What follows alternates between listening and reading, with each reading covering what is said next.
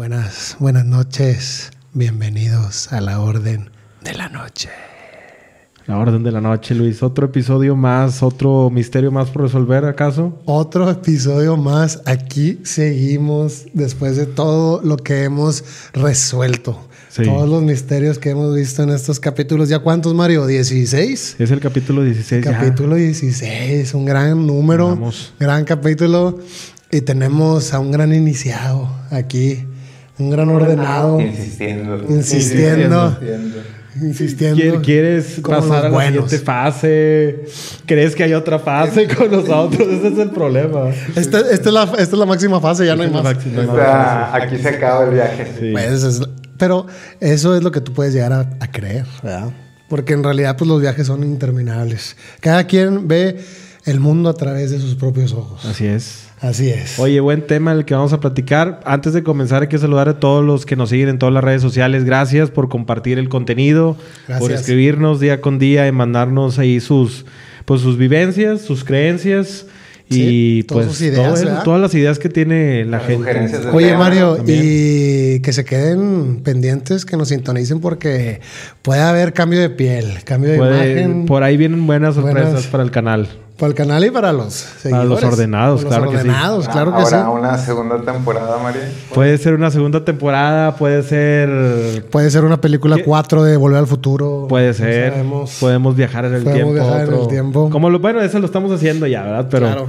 pero que estén al pendiente ahí de todas las, lo que vamos a subir. Eh, realmente nos estamos preparando con nuevas cosas para, para llevarles cosas nuevas y frescas. Para siempre estar al- a tendencia con Exacto. ustedes. Es correcto. Y pues, ¿de qué vamos a hablar esta, esta noche tan bella? Esta De- noche con la luna tan radiante que el ordenado, el, tiempo. ordenado tiene que saber de qué vamos a ¿A, platicar. a- a dónde hemos viajado, Normi? ¿Dónde estamos? Hoy, pues estamos en la antigua Grecia, Luis. ¿Estamos en Grecia. Atenas, acaso? Estamos en la búsqueda, donde inició la búsqueda de la conciencia. Donde inició la búsqueda de las respuestas Del ser. a las preguntas, ¿no? Porque vamos a decirle a los ordenados, este, esta noche vamos a hablar de filosofía, Filosofía. pero exclusivamente de filosofía griega Ajá. Y de dos personajes. Nos vamos a centrar en dos personajes porque es demasiado. Es mucho, muy es extensa. muchísimo, muchísimo y no podríamos acabar. y no Entonces, tiene fin, ¿no? Yo creo que No, día con fin. día esto se va alimentando con Sí. las creencias y, y con la nueva filosofía, con la Es filosofía moderna, ¿no? Es a- acercarnos a escuchar una conversación constante. Claro. eh, ¿Que nos lleva a lo mismo?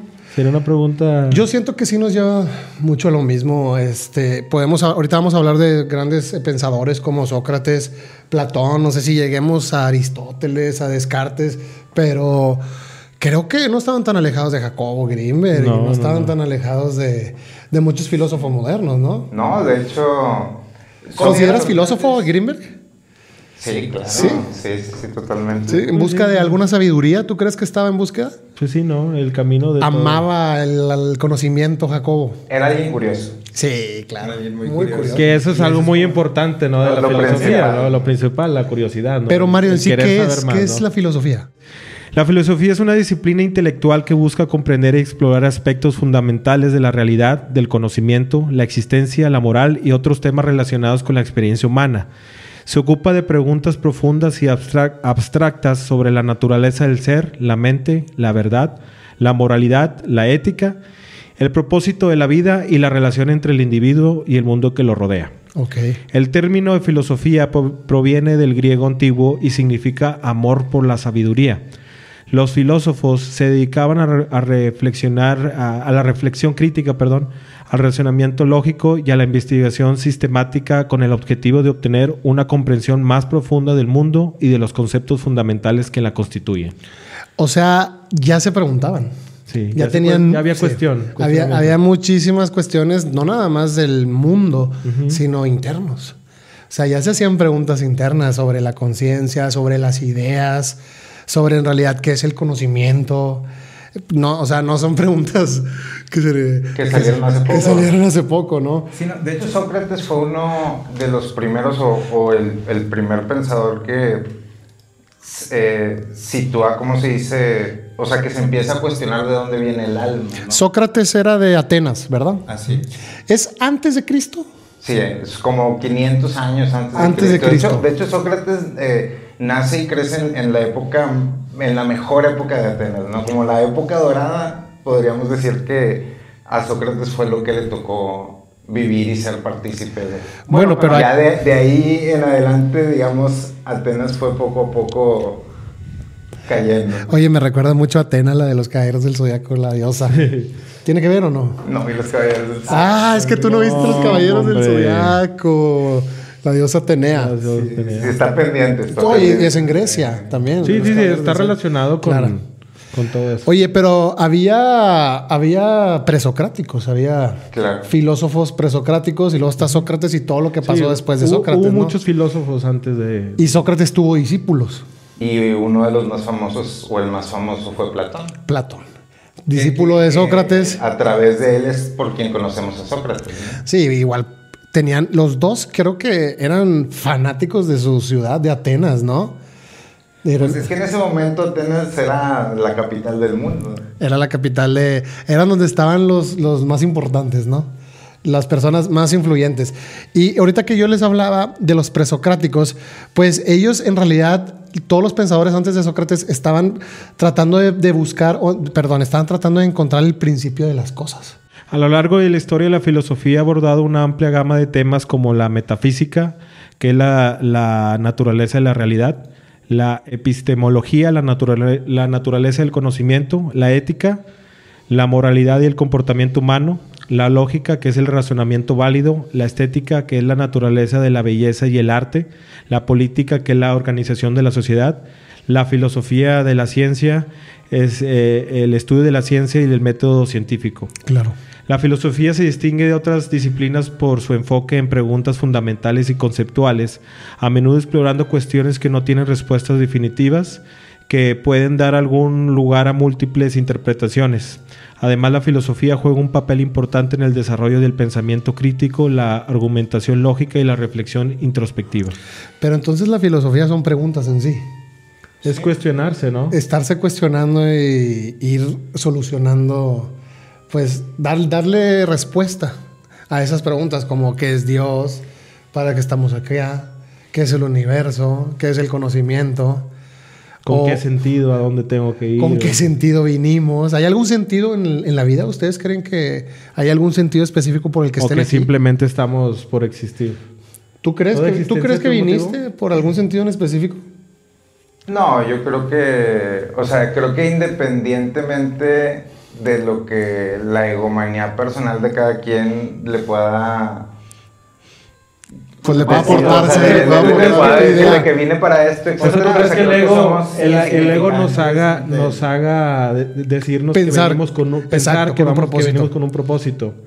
Sí. O sea, el ego propio. O sea, creo que los egos que vamos eh, farmeando, o sea, los, los egos que vamos desarrollando mientras crecemos son los que tal vez nos anclan en ese tipo de respuestas que normalmente son ilusiones, ¿no?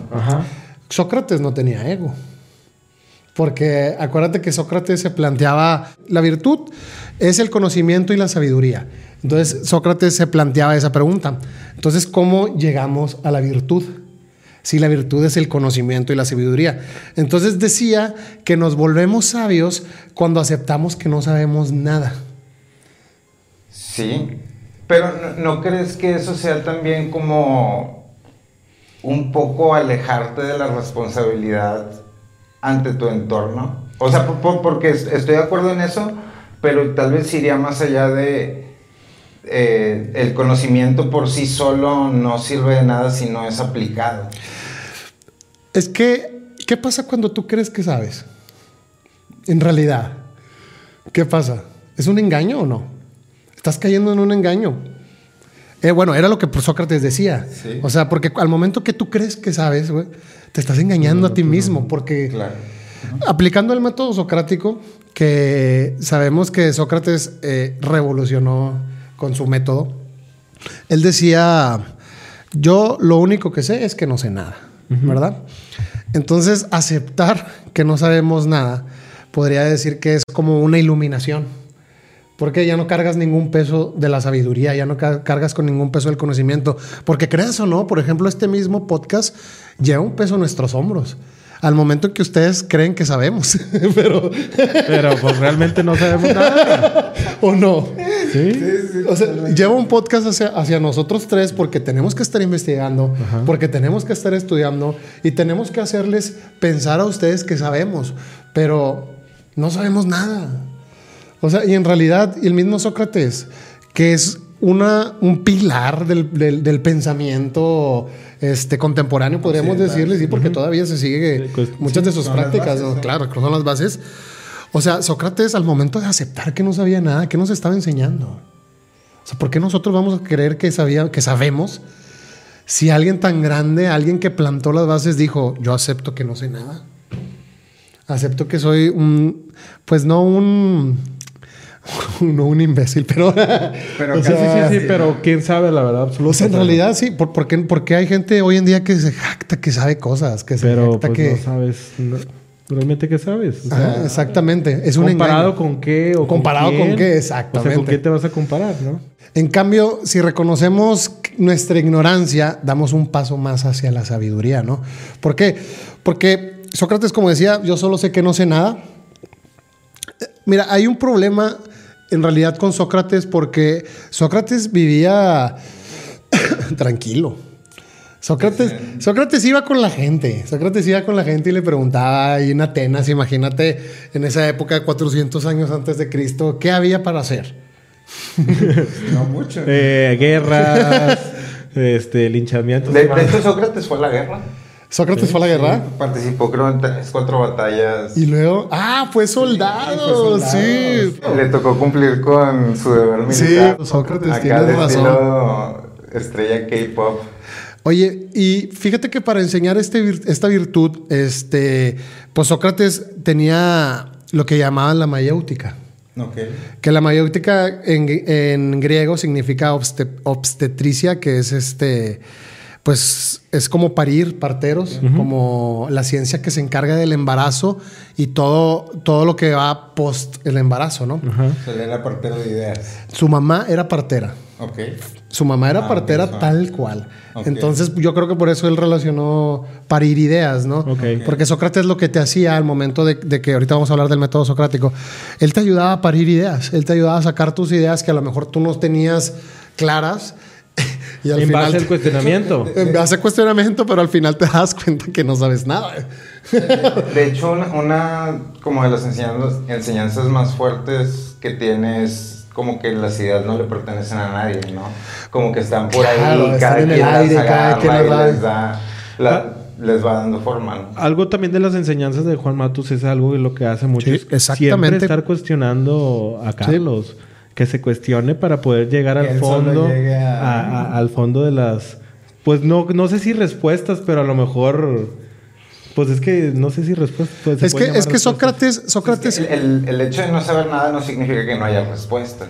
Pues es seguir indagando. Es, que, es que, o sea, por- no sé, un ejemplo bien sencillo. O Te va a llevar a tener más conocimiento sobre lo que. sí, o sea, simplemente un ejemplo súper súper básico. Por ejemplo, Sócrates siempre partía de la afirmación de un interlocutor. Entonces, supongamos que ahorita Mario llega y nos dice: Yo soy el hombre más bello del planeta. Entonces, Que es la belleza, güey. sí, No, que, estás viendo, compadre. que- que- O sea, Mario, nada, más, nada más de decirlo. Te... estás hermoso, hermano. Lo sé, estás hermoso, lo Mario. sé. No, no ocupamos decir nada más. Prechocho. Oye, entonces, si Mario llegara en, ese, en Atenas en ese momento y estamos nosotros dos con Sócrates y llega Mario y Mario dice, eh, yo soy el más bello de todo Atenas, carnales. Nada más para que sepas. Nada más para que sepan, ¿verdad? ¿Qué le diría Sócrates a Mario? Que es Ah. belleza, ¿no? Mario, empezaría con, cuestionándote. ¿Qué es Mario, belleza ¿cómo defines la belleza?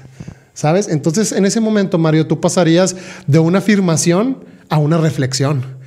Entonces, Sócrates te iría ayudando con preguntas y al momento en que tú te equivoques, él te vuelve a preguntar y te vuelve a preguntar hasta que tú comienzas a darte cuenta que no sabes nada, ¿no?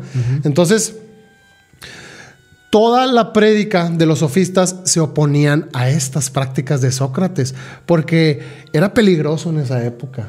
Y- o sea, en y- Atenas. Revolverle el cerebro a las algo- personas ahora, importante que dijiste, no creo que en esa época, yo creo que en la actualidad es muy... Es peligroso. es peligroso. Es peligroso estar peligroso, cuestionando. ¿no? Pero- Pero, pero, y es algo que a lo mejor mucha gente no quiere que pase, ¿no? Que nos cuestionemos, que Claro. sigamos en esa, en ese nido de, de, de, pues de conocimiento, de No. querer saber más. Y Sócrates tuvo una corriente de pensadores detrás de él que siguieron el método. Sí. Y el método socrático es súper acertado porque a qué afirmación no le puedes dar reflexión hasta el punto en que dices, oye, en realidad no sé nada de nada, güey. O sea, Sí, o sea, Como, como página de Wikipedia, ¿no? La vas leyendo y qué es esto. Y realmente la- a lo mejor sí, güey, te vas, ay, güey, te puede, vas así de. ya puede ves que, estás llegues a la persona azul. que tú realmente creas que es la persona que más sabe, pero ah, siempre va a haber alguien más que sabe Sí. Que va a saber más, ¿no? O sea, pues, o que sabe otra, Otra- otro ángulo otro distinto, ángulo y- Y, distinto. pueda... Por eso, se por eso te digo que los, que los filósofos, los filósofos, filósofos presocráticos estaban en busca de la fisis, que era el cuestionamiento primero. O sea, en búsqueda del, del inicio, del principio. Y Sócrates dijo, no, o sea, no sabemos nada. O sea, al final el que afirme tener las respuestas no es un sabio. Es, ¿cómo se Un presuntuoso, no sé cómo, cómo le... Sí, sí, sí, sí. ¿Cómo le podrías llamar a alguien que afirma que tiene las respuestas? Y realmente estás equivocado. Claro, porque si tú aplicas el método socrático y empiezas a cuestionar y cuestionar y cuestionar, va a llegar a un punto en que no vas a ver. No, Ah, ahora, ¿haces esto con los presidentes? no, no, pues es lo que te digo. O sea, ¿qué Como tan- le preguntaron a Peña Nieto lo de los libros, güey. No sé si te acuerdas. Sí, de sí, lo- sí, sí, sí. o sea, simplemente ahí él, él- él solo se expone. Sí. Ese tipo de, de exposición era lo que no querían en Atenas. güey. Claro. O sea, imagínate. Sí, rebelión. O sea, Eh, Peña porque Nieto se hubiera rebelión, Claro, ¿no? güey, pues es que empiezan a pensar. La gente empieza a pensar. Y no creas, no creas que estamos tan alejados a hace que 2500 años, Sí, más o sí. menos. ¿Por qué les digo que no estamos tan alejados a eh, la realidad de ahora? Porque Sócrates empezó con este método, con este método socrático de pensamiento, de estar cuestionando para pasar de afirmaciones a reflexiones. Pero gracias a esto lo mataron. Entonces a Sócrates lo cayó el gobierno. A Sócrates- Interrumpimos esta programación para decir el nuevo programa. el nuevo programa con los tres nuevos. Sí. Con los tres nuevos locutores. Oh, sí. ¿eh? Como Hola. Jim Carrey. Oye, como Jim Carrey, ¿verdad? Nada más falta que nos hablen ahorita que contestemos la Ah, sí, llamada. eh, Sí, sí, sí. Sí, jefe. Dios santo, Dios mío, ¿qué está pasando? ¿Qué está pasando? Este, nos cortaron el presupuesto. Bueno, este, vamos a hablar ahora de la Liga MX. sí. Felicidades a los Tigres por Sí. su campeonato. Qué bueno que le ganaron a las chivas. Qué bueno que le ganaron a las chivas, al, al- al Cordero. Pero bueno, algo queremos decir con eso, ¿no? O sea, Mataron a Sócrates. Mataron a Lo Sócrates. callaron, güey. Es, yo creo que no estamos tan lejos, ¿no? Exacto, es lo que comento. O sea, Pues es que Lo acusaron, güey. sí, pues hay una, hay hay una represión. ¿Y sabes, sabes de qué lo acusaron? O sea, formalmente lo acusaron de desvío de la juventud. de pervertir las mentes Ajá. de los jóvenes. Y. O sea, sí, hace cuenta que está pervirtiendo las mentes de las jóvenes, según ellos. Y estaba en contra de la religión del- de la época. Sí, como que esta- estaba a favor como de esta corriente que también menciona Aristóteles de tener como filósofos reyes. ¿Ok? O sea, que los reyes tuvieran cierto grado de conocimiento para poder dirigir Bueno, eso, a sus pueblos. eso, fue- Y- eso era lo que eso- decía Platón también después. En la República, Ah, Platón, Pla- perdón, sí. Platón planteaba que los dirigentes tenían que tener conocimiento, obviamente. Pero eh, el de- eh, lo acusaron de desvío a la juventud. La palabra desvío significaba hacerlos filosofar. Entonces, No desvío de recursos. no, no, no desvío de otras cosas, pero si tú lo piensas, ¿por qué desde tiempos inmemorables, hace 2500 años, por qué no quieren que pensemos? sí. O sea, ¿por qué ese afán de no querer que la gente piense? De no querer que tengan conocimiento y que se empiecen a cosa, cuestionar. ¿no? Pensar, pensar otra cosa, ¿no? Bueno, pero, o sea, Pero obviamente, obviamente nosotros nacimos en una civilización muy, o sea, ya estaban hechas muchas cosas cuando nosotros nacimos. Cuando Sócrates nació, ¿qué creen que, le- qué crees que le pudieron haber impuesto? O Pues sea, es que para que él empiece a cuestionarse, para que él empiece a cuestionar. ser militar, ¿no? Bueno, pues No, sí, no, ser no. O sea, militar. cuando Sócrates nació también, en su realidad ya había, todo estaba hecho. Claro. Sí me explico. Y eso pasa hace 50 años, hace 100 o 200 arriba. Cuando alguien nuevo nazca, ya va a haber todo un sistema que lo preceda. O sea, Y- nosotros y podemos ser y- filósofos para alguien. Pero que 500 tenga que, años. pero que tenga que seguir las normas, o sea... Claro, o sea, todos, todos nacemos dentro de un sistema donde Aunque hay que esas- seguir ciertas normas y esas normas Aunque esas tienen normas una razón de ser, del cuestionamiento. pero esas normas tienen una razón de ser que no data de, de hace 10 o hace No, 20, no. data de hace mucho tiempo y las van construyendo las mismas sociedades, ¿no? En algún momento esas sociedades se van pervirtiendo o van Cambiando ca- su va- y, camino. eh, sí, o van siendo raptadas por ciertos grupos pequeños, etcétera, y es donde se concentran abusos de poder, dictaduras, etcétera, y hay gente en todas las épocas y en todas las eras y en todos los países que de repente sale como en su momento Só- Sócrates y dice, oye, aquí hay algo que, Claro. que no está bien, ¿no? ¿De qué forma lo podemos arreglar? De hecho, a él nunca le interesó la parte política. O sea, él decía, yo le voy a ser más de beneficio a Atenas, eh, ayudando a la gente a cuestionarse a sí misma, que metiéndome al Senado o algún otro... Bueno, de- de que hay algo muy interesante de Sócrates. Este, todo lo que sabemos de Sócrates Es por Platón. es por Platón y por, Y y por, sus- y por los difusos, sí, sí, Elefante. Pero este, Sócrates no escribió nada. Igual que Jesús. No, Sócrates. Sócrates hay, hay cosas bien. eh, ahorita que lleguemos a una parte. Entonces, todo lo que sabemos de él es gracias a sus discípulos, gracias a Patón, a Pa- Patón, al Patón Guzmán, gracias a Platón Guzmán que, que escribió de Sócrates. Todo lo que sabemos de él es gracias a sus discípulos, a, a Platón, a otros discípulos. Pero Sócrates no dejó nada, Sócrates no escribió nada, Sócrates solamente filosofaba al aire, iba, hablaba con la gente en Atenas, Tenía, entonces... tenía un modo muy particular de vivir, ¿no? Muy, pues no sé si era uno indigente, tenía hijos. Tenía familia. Sí, tenía todo. familia, claro, pero él, él- Pero decían de que. Era un- Que se trataba peor que a un esclavo. sí, porque a él, él en realidad no le importaban los bienes.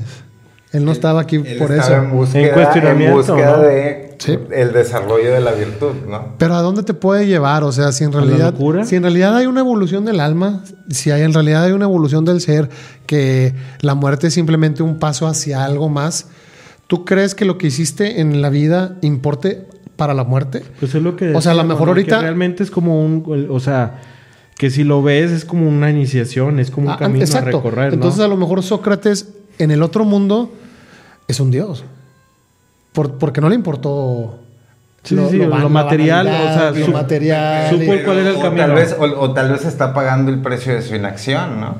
De No que sé. le hayan dicho, oye, te mandé con tantas capacidades y tantas cosas y tú preferiste tirar, estar tirando Hiciste- plaza hiciste y tirando rostro ahí en la plaza No, en pero- vez de dirigir a una nación. Digo, Ah, bueno, no ok, sabe, ok. ¿verdad? Tú dices a lo mejor Sócrates tenía la capacidad de haber cambiado. Bueno, si es que se cambió pues, el mundo, güey. o sea, Pero- sí, pero, lo o sea, cambió, pero, pero, pues, a lo mejor no dirigió una nación, pero cambió la forma de pensar del mundo. ¿O no? Sí, sí, sí. Pues a lo mejor en su cuestionamiento de no saber nada, se, ve- se vio limitado a, A no hacer a nada. creer que no podía, ¿no? Es que si piensas eso, de que en realidad no sabemos nada, no sientes como una liberación. Pero Exactamente, o sea, creer... sí, que- cre- es que ese es el problema. Pero no te es- sientes liberado. liberado o te crees o te caes en un torbellino al No, yo me que siento- no vas a tener un fin. Yo me siento como liberado, o sea, al momento de decir, ok, no, No sé hay nada, güey. No hay- responsabilidad de- sí, no, no hay carga, o sea, no hay que llenar esta biblioteca tan... O, o- o sea, sí, pero, Sí. pero, ah, o sea, sí, pero no. ok. O sea, O sea- es como, o sea, importas, sí importas, pero no importas. O sea, eh, todas las personas, ¿no? O sea, Bueno, es que como, final- y- o sea, sabes, o sea, no, pues no sé, pero sí sé lo suficiente para operar o para hacerlo, ¿no? O sea, mucho del Ok, problema entonces con la como los doctores, o sea, como los es la- doctores es que la sí saben, ¿verdad? O sea, es, es un, como. un- un neurocirujano, o sea, al momento que le dices a un neurocirujano, ay, sí, güey, ¿qué es el cerebro? Pues Pero- obviamente sí sabe. pero o sea, sí sabe, sabe. pero hay una vez no limitación. sabe hasta cierto ¿Eh? punto, Pero hay una limitación. sabe. Sí, Sí, o sea, claro, hay una limitación. limitación, pero, pero esa limitación no le prohíbe operar. No le prohíbe operar No, exactamente. entonces, o, o alguien que te diga, este, tienes esta enfermedad, diabetes, y, hizo y los- yo sé cómo quitarlo. Los libros de este mes, híjole, es que no Es sé que sí está hacerlos, difícil güey. porque si tú pones a una persona en un lugar, bueno, no es que me voy a ir mucho al Dilo, dilo, dilo. No, o sea, es No, no, no, por si po- pones a una persona que tú crees que sabe con dos personas que a lo mejor para ellos es algo que no No sé. Pues es que obviamente tú vas a saber cosas que yo no sé, yo voy a saber Hay cosas grados que tú de no sabes, sutileza. tú vas a saber cosas que nosotros dos no sabemos. Es la sutileza El problema es aquí la saber. gente que en realidad afirma que sabe. La gente que se cree erudita en los temas, güey. Porque Que te dicen, ¿quieres vender? Así se vende. Ah, ok. Tú eres el chingón, güey. Ya no te puedo aplicar el método socrático porque tú sí sabes. Ajá. O sea, ese es el problema, que la gente no se abre al método socrático. Y los empiezas a cuestionar y te, Y se enojan. te matan, güey. Pero yo creo en el cuestionarse está en el intentar, en conocer, en aprender de eso y a lo mejor ir. Pues no vas Bueno. a tener un, un conocimiento absol- absoluto, pero sí más que los demás, ¿no? Sí, nada más que Sócrates llegaba a un punto en que empezabas a cuestionar eh, pensamientos religiosos, güey. O sea, ¿qué es Dios? ¿Quién es Dios? Ajá. Yo soy Dios. Exactamente. Entonces ahí ya entrabas en un conflicto hace 2500 años, güey. Cuestionando quién era Dios. Y todavía ni siquiera venía Pero Jesús. Todavía, ni siquiera no llegaba importa, Jesús, güey. importa. ¿Sabes? Ahí traes un O sea, pelo en el ojo. O sea, imagínate el cuestionamiento de Sócrates de quién es Dios si ni siquiera vieron la llegada de Jesús y todo lo que se hizo después de ese profeta. O sea, que hubiera pensado Sócrates hubiera visto cuando llegó Jesús, güey. Pero ya tenían dioses mitológicos, ¿no? De sí, por la sí. antigua Grecia. O sea, que. Que ya, ya tenían su loro. Sí, de- sí. Entonces. Qué loco, sí, ¿no? Entonces yo, yo creo que por esto, este, en realidad acusaron a Sócrates. O sea, más, sí, por estar desviando a la juventud, que el desvío, como les decía ahorita, era hacerlos filosofar, pero más que nada era por la impiedad de la religión. O sea, impiedad en, en- en este caso es burlarse de la religión, estarte preguntando, ¿y quién es Dios? En hace 2500 años, ¿verdad? Entonces, ¿quién lo ¿Y a acusa? poco lanzaba truenos? Sí. ¿Cómo exacto. los lanzaba? ¿Qué es un trueno? Y, y energía. ¿Cómo va a tener energía en las manos? Sí. No, imagínate los, Semidios. los semidioses griegos, güey. No. Oh, no, no. Cuerpo de caballo. Sí, ¿qué, qué está pasando aquí? Sí, Es- fíjate, digo, es muy loja toda la, algo- la teoría, toda la mitología de- griega. de- de- Ahorita que mencionabas como que la comparación, o así como el guiño entre Sócrates y Jesús, y tú mencionabas el guiño entre Sócrates y Carlos Castañeda. O sea, antes de que lo mataran, hay, hay una, una de, uno de los diálogos de Platón. Es el de... Platón y Genofonte fueron los discípulos que más escribieron Sí, de él, ¿verdad? Platón escribió el Fedón, Ajá. en la República, escribió, bueno, la República que habla de, varios... Sí, de, de cómo, cómo sería una, una república ideal con los, con, los, con los gobernantes ideales. La apología es la que habla del, del juicio, cuando Sócrates se defiende. Sí. Sí, eh, que ese está muy, está muy. Ese libro, La Apología, que cuando lo acusan, que lo acusó Anito, Liconi y Melito, fueron los que acusaron a Sócrates, que, que se supone que están divididos en las ramas, la política. el- lo acusó un político, lo, lo acusó un artista y lo acusó. No me, sí, no me acuerdo de qué era lo otra. Entonces, eh, Melito, Liconi y Anito fueron los que acusaron a Sócrates y este juicio se documentó en un libro de, Genofonte y en un libro de Platón. El de Platón es La la apología. apología, de Sócrates. Que cuando yo leí la apología de Sócrates por primera vez, güey, te lo juro que pensé que estaba viendo una película, güey. O sea, yo, dije, ¿por qué no han hecho una película de esto, güey? Es increíble cómo Sócrates se defiende, cómo empieza todos estos contraargumentos hacia Melito, que era en realidad el que más lo estaba acusando, ¿no? Pero Sócrates no hizo nada, güey. O sea, tú estás leyendo el libro y ves cómo, va trascendiendo y dices, güey, te vas a morir al final, Sócrates, por favor. no, güey. ya no, digas. sí, güey, no. Sí, ya, sí, por favor. güey. O sea, tú vas leyendo cómo se va desarrollando, güey. Y dices, wow. ¿Cómo era lo del oráculo? Bueno, es que el problema ahí fue que el oráculo. eh, en esa época se, el, el oráculo era como pues el, el máximo religioso, como el Papa a lo mejor en, en este momento, ¿no? Como el que predecía el futuro. ¿no? El que sabía. El enlace. Eh, sí, era eh, pues del, del- lo, lo máximo de la época. Entonces, el oráculo, un oráculo de Delphi, dice, afirma que el más sabio de Atenas era Sócrates. Entonces, al momento que, so- que afirma eso, se lo afirmó a, se lo afirmó a, a un amigo de Sócrates de la infancia, lo cuenta ahí, lo redacta Platón en el, en el, en el Apología. este, ahorita, ahorita les digo cómo se llamaba el amigo de la infancia. Él va y le pregunta al oráculo que quién es el hombre más sabio de- Atenas, de Grecia, y el oráculo dice que es Sócrates. Le da otros dos nombres y le dice que Sócrates es más sabio que todos. Entonces, Sócrates, al momento en que le dicen eso, que le dicen, oye, el oráculo está diciendo que tú eres el, el mandamás, que tú eres el mero mero. Sócrates dice, ah, chinga. Yo quiero que me maten, por favor. No, yo no soy. ¿Por qué yo, güey? Ajá, pues porque están diciendo que yo soy el más chingón, güey, ¿sabes? Entonces Sócrates empieza su búsqueda de encontrar a alguien más sabio que él, güey. Ok. Y entonces em- va con, va con artistas, empieza a, a preguntarle a los artistas, a- va con políticos, va con varios personajes y se da cuenta que nadie sabía nada, De güey. nada. Que nadie, ajá, exactamente, güey. Entonces para Sócrates era como que, ¿por qué me metieron en esto, güey? ¿Sabes? Yo estaba bien a gusto, güey, haciendo, pero haciendo pensar a la gente, güey, sí, güey.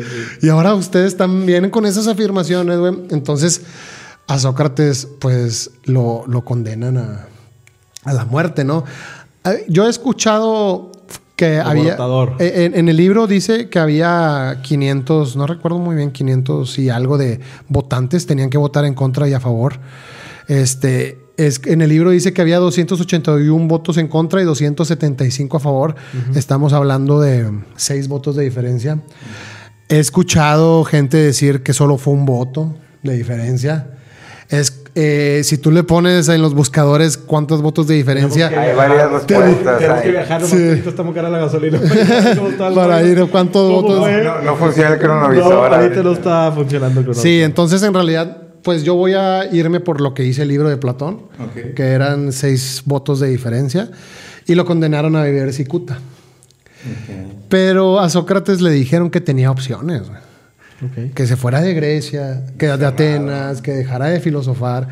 Y Sócrates dijo, ni Pues madre, mira, güey. te podemos hacer una eh, como, Como Breaking Bad, Breaking ¿eh? Bad, Algo así. Kyle, a comprar una aspiradora y Es te que, una vida nueva. es que sabes que Sócrates jamás se declaró culpable, güey. Aunque le dijeran que se fuera, aunque le dijeran que ya no filosofara, Eso iba a tener un impacto. iba a tener un impacto, día. exactamente. Sí, era. Sí, de hecho, de hecho, Sócrates, al no declararse culpable, él le dice a Melito: Oye, esto va a tener un impacto. Esto va a repercutir después de que yo me muera. Se hace una revolución, güey, cuando matan a Sócrates, que tuvieron que ir por Melito y matarlo, güey. Ah, qué loco. Por haber eh, acusado a Sócrates, obviamente. O sea, Sócrates sí sabía, güey. Por eso nunca se declaró culpable, ¿sabes? Entonces ya Claro. sabían, ya sabían lo que se estaba viniendo, o sea, lo, lo que estaba moviendo la gente, que se Sí. estaba empezando a... Aparte, Sócrates era, pues, Sócrates no era malo, güey. Sócrates le recomendaba a la gente que se casara, güey. Sócrates siempre le decía a la gente: encuentra una buena mujer y cásate, güey, cásate, güey. O sea, Sí, la- las cosas no. que estaba haciendo no era mala. Sócrates decía que si alguna persona hizo el mal, era porque no conocía el bien, güey. Ajá. Que al momento que conociera el bien, iba a recapacitar y ya no iba a hacer el mal, güey. O sea, Sócrates estaba del lado de los buenos, güey. O sea, que estaban En realidad- actuando por lo que conocían. Exactamente, que porque su conocimiento máximo era el mal. No podían, no habían conocido el bien, entonces por eso actuaban así. Pero si llegaban a conocer el bien, podían cambiar su forma de actuar, güey. Sócrates no pensaba que había personas malas, güey, simplemente personas que no conocían el bien. Ok. Es. eh, Es muy interesante, ¿no? Sí, sí, ¿no? Y que el gobierno lo haya callado, güey. te, te llama mucho la atención. Pues lo callaron o no? ¿Lo callaron o no? Es ¿Qué más, piensan sí, ustedes? Claro que el agua. Pero eso, ¿no crees que es más? O sea, ahorita que hay mucho tema como de, de conspiraciones, Illuminatis y, y toda esa cuestión. O sea, ¿no crees más que es como algo natural en las sociedades humanas? ¿Ir callando a la gente? El... No, no, no. El que no sepa... El que que haya- no te cuestiones. O sea, en que los grupos de poder reaccionen de cierta manera con, contra las personas comunes y corrientes. Y entre más organizadas están las personas, son menos recurrentes ese tipo de ataques. Cuando están más informadas. Más organizadas. Ah, organizadas. organizadas. informadas, Ah, ok. etcétera, ¿no? Entonces quieren que no estemos Pero, pero organizados. Pero es. eh, O sea, si eso pasó hace 2500, Pero la espérate, organización si eso pasó hace 2500 años y después de que lo mataron, tuvo, hubo esa respuesta de que tuvieron que matar a la otra persona. Malito. O sea, eso lo ves cada que matan a una persona por alguna razón similar, ¿o ¿no? Pues yo- en realidad hay mucha gente que está en contra de los pensadores, hay mucha gente que está en contra de la verdad, hay mucha gente... ¿Por qué? Por intereses, güey. Yo creo que simplemente es por intereses, porque Sócrates en realidad decía, hay que luchar por ser felices. Sócrates le decía a la gente que hay que encontrar la felicidad en nuestro interior, güey. ¿Qué crees que pensaba la gente cuando Sócrates llegaba y les decía eso, No, de, güey? de- de hecho está bien. ¿Cómo voy a ser feliz? Ajá, ¿qué hay aquí adentro? tiene O un- sea, un discurso muy similar en, en ciertas partes a lo de Carlos Castañeda, ¿no? Donde hasta Sócrates mencionaba que el ser humano estaba muy atado a sus instintos bajos, este, muy atado a la carne, a la comida, a los placeres, etcétera, y que por eso no podía aspirar o se le dificultaba aspirar a, a otro tipo de cosas más divinas, ¿no? Ok. Este, que Pues la es muy similar a, a lo que, por ejemplo, en las cartas del tarot, Ajá. o sea, el ser humano, el punto bajo o... O sea, los puntos vibracionales bajos del ser humano están en la parte baja, baja Del del, cuerpo, cuerpo, ¿no? Y eso se supone que es lo que te, Te, te, te- va te atando, güey. ¿no? Ah, o te sea, te, te- te va atando hacia ese Esos otro tipo de instintos, cosas. instintos, No, es Entonces, que hay que encontrar el orden. Sócrates es, decía es eso, como lo, lo mismo hasta cierto punto de... Porque los dos dicen lo mismo, buscar la virtud. Sí, pero lo curioso... Buscar y desarrollar la virtud. Lo curioso es que Sócrates, sí, desarrollar la virtud, exactamente, pero al momento en que Sócrates te dice que busques el orden, que busques la felicidad en tu interior, que busques la razón, y Sócrates decía que busquemos el equilibrio del ánimo. O sea, Sócrates, todo lo que tú lees de Platón, de, de sobre Sócrates, obviamente es tragedia, por, pero Sócrates nunca se vio ansioso, Nunca fue víctima. nunca se vio triste, ¿sabes? Porque él, él había encontrado el equilibrio del ánimo. De hecho, Cuando un día antes de que lo vayan a... Con cicuta, que- que le dijeron que o sea, era la de- cicuta. De, de que fuera a morir. De hecho, la- el Fedón se trata de eso, ¿no? Ok. Es, es como una conversación donde es una noche antes de que vaya a morir y está con sus compas, ¿no? Y los compas están como agüitados y le dicen, "Chinga- le dicen chingados, Sócrates, te vas a morir, güey. Este, qué mala onda. Y este, Sócrates les dice, no, hombre, ni se apuren, güey. No pasa absolutamente nada, o sea, el alma es eterna y... Él tenía el concepto Y yo al rato, el cuerpo aquí se queda y yo al rato me voy.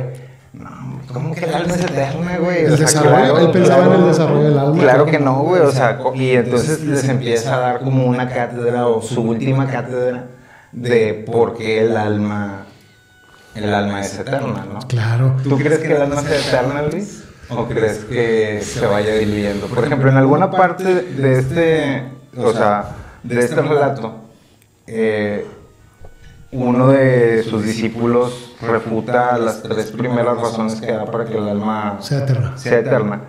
Y le dice que si bien tal vez el alma existía antes de que uno naciera, eh, y por ende podía tener la posibilidad de volver a nacer en otro cuerpo, Almas- eventualmente esa alma o esa energía se iba a ir desgastando Ah, y hasta quedar extinta, ¿no? Entonces mencionan que cuando eh, come- refutan con, con esa parte como que hay una pequeña tristeza alrededor, ¿no? Pues sí, porque hasta el alma se desgasta. ¿Pero tú crees que sea eso? o, O, que, o, que, o queremos que queremos creer eso para llegar a satisfacer ese ego.